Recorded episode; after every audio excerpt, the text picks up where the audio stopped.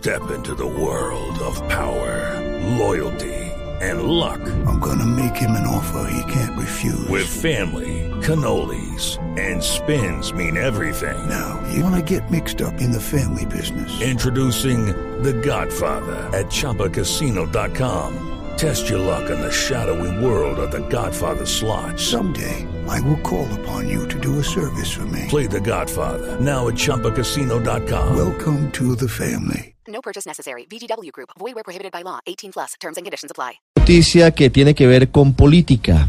Desde hace varios años han sido claras las diferencias entre Jorge Enrique Robledo y Gustavo Petro, diferencias que vienen desde el polo democrático y que se han mantenido a lo largo de los años.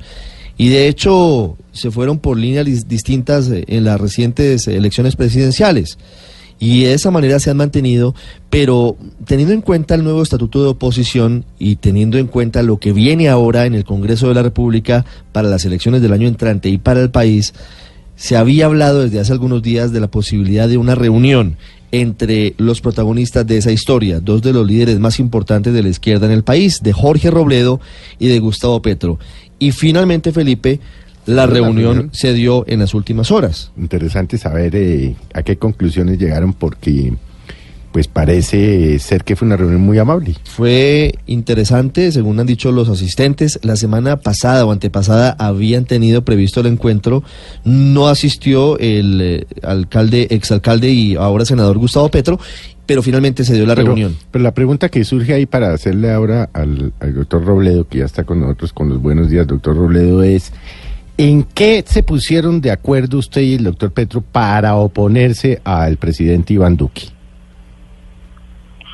Sí, muchas gracias, Felipe. Sí, la reunión, en la reunión con ustedes estuvieron Jordan Morris también y, Álvaro Rebote, que es el presidente nacional del Polo. Y fue una reunión muy, compartimos un rato larguito hablando de los distintos asuntos. Y bueno, la, la gran coincidencia que está en la base de esta reunión es que entre más días pasan, más convencidos estamos de que el doctor Duque no solo no va a arreglar los problemas nacionales principales, sino que los va a agravar. Y eso es un, eso es una coincidencia inmensa que tenemos con, con el doctor Gustavo Petro, bueno, y con otros sectores de oposición que hay en el, en el Senado, ¿no? con quienes también pues hay que conversar e ir mirando las cosas. Entonces, bueno, nos ratificamos en la idea de que seguiremos siendo oposición al gobierno del presidente Iván Duque. Y le dimos una mirada también a lo que tiene que ver con elecciones del 2019. Esa es una, una realidad política sobre la que ya estamos y entonces también estuvimos mirando y compartiendo al respecto y haciendo análisis y, y- y queda claro que es que probablemente también en esos sectores tendremos que, que- que trabajar. ¿no? Sí. Entonces, digamos que fue una, una reunión cordial, fue una primera re- reunión y bueno, habrá que seguir conversando y viendo qué cosas específicas. Bueno, en el Congreso ya está sucediendo, ya hemos actuado, todas las, todos los sectores de oposición hemos actuado en más de una ocasión eh, conjuntamente y seguramente así va a seguir sucediendo, cuando también podrá haber temas en los que podamos en un momento dado no coincidir. Decía doctor Robledo en, en la presentación de, de esta charla que habrían estado distanciados el doctor Petro y usted durante años.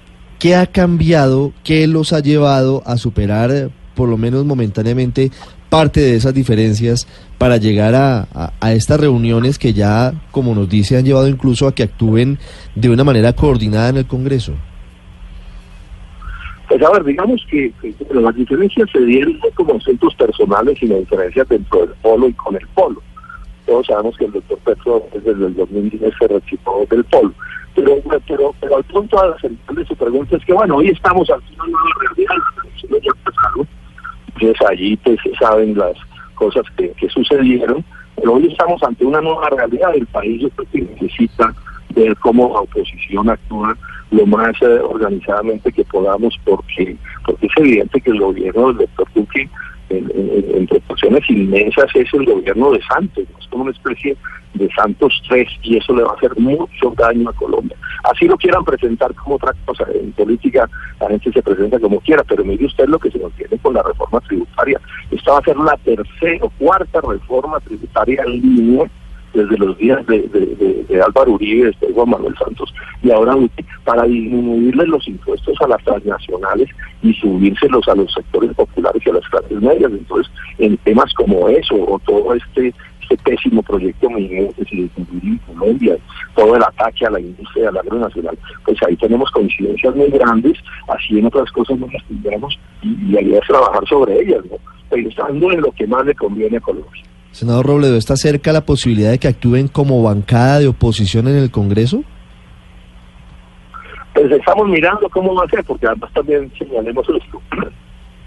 Ya hoy venimos coincidiendo más de, un asunto, pero tenga en cuenta que en oposición estamos declarados seis sectores, por ejemplo, los verdes, bueno, y otros sectores. Entonces, pues eh, conversamos esto y, con Gustavo Petro, pues habrá que conversar también con, con todos quienes estamos ahí viendo a ver cómo se hacen, cómo se hacen las cosas en medio de esa diversidad, ¿no? Pero pero bueno, yo insisto, seguramente habrá cosas en las que no coincidiremos, pero estoy seguro que en buena parte de todas las cosas medulares vamos a coincidir, pero eh, entre todos, que es de lo que se trata, obligar a, a, a que le hagamos pues la mejor oposición que le podamos hacer al gobierno del doctor.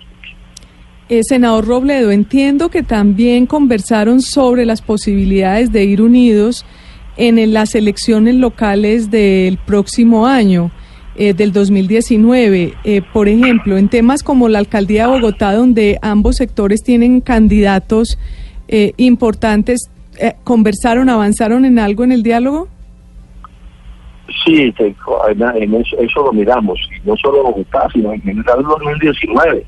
Y es evidente que si se logran acuerdos, y eso sería positivo lograrlo, pues se puedan presentar candidaturas días eh, eh, que resulten ser triunfadores. En el caso particular de Bogotá, yo soy muy optimista que nos encontraremos algún mecanismo, una consulta o algo de ese corte para que quienes no estamos con, con, con Iván Duque, eh, pues, ni con Iván Duque ni con Peña Lozano, eh, que seamos capaces de presentar una candidatura que, que, que sea una candidatura ganadora. Eso eso eso lo, eso lo mencionamos, ¿no? Pues sin entrar en detalles, pero, sí lo mencionamos.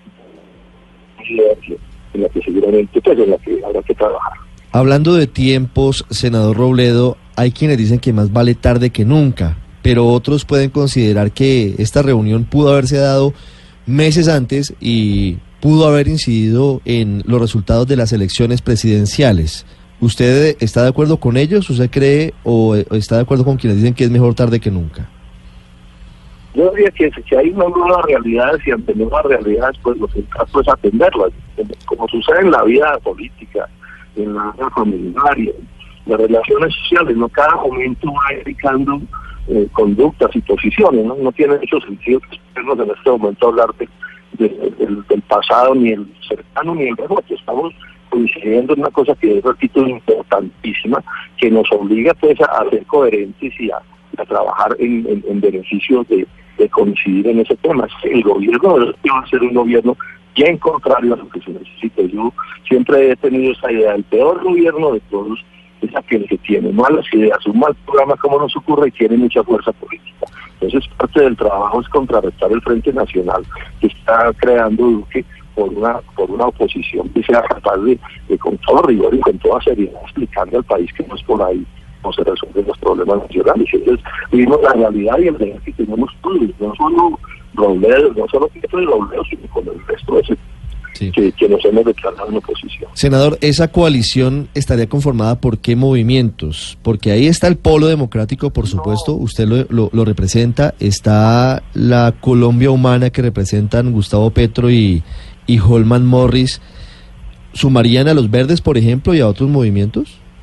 No, o sea, es una, es una primera conversación, entonces habrá que mirar y compartir con los unos y con los otros.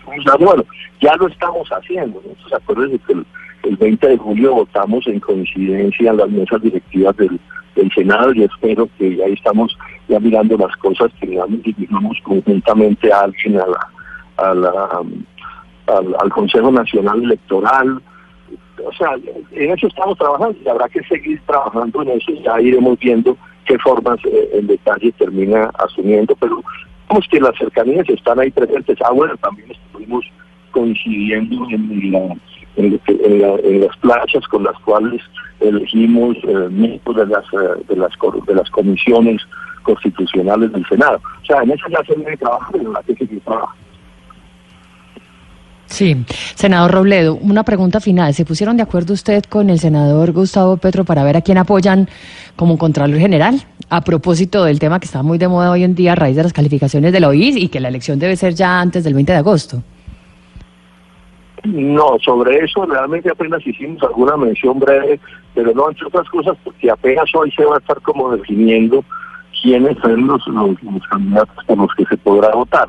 Ahora, en el caso mío, pues yo señalo que tengo una preocupación grande en torno a que el doctor Duque logre sellar el Frente Nacional que está resucitando y nombrando un, un que sea el que le cuide su espalda. Se ratificaría una cosa que tenemos que advertir desde hace unas semanas cuando se cambió la ley de, elección de Contraloría, si es que esto se está haciendo un Contralor que teniendo como función principal vigilar la obra del gobierno nacional, lo primero que hacen los presidentes es nombrar uno bolsillo o amigo de ellos que les pide las espaldas. Entonces, hay gran preocupación al respecto, pero, pero realmente esto lo, lo, tocamos muy, muy tangencialmente porque pues, no, no, hubo tiempo y, los hechos todavía no nos dan para nada.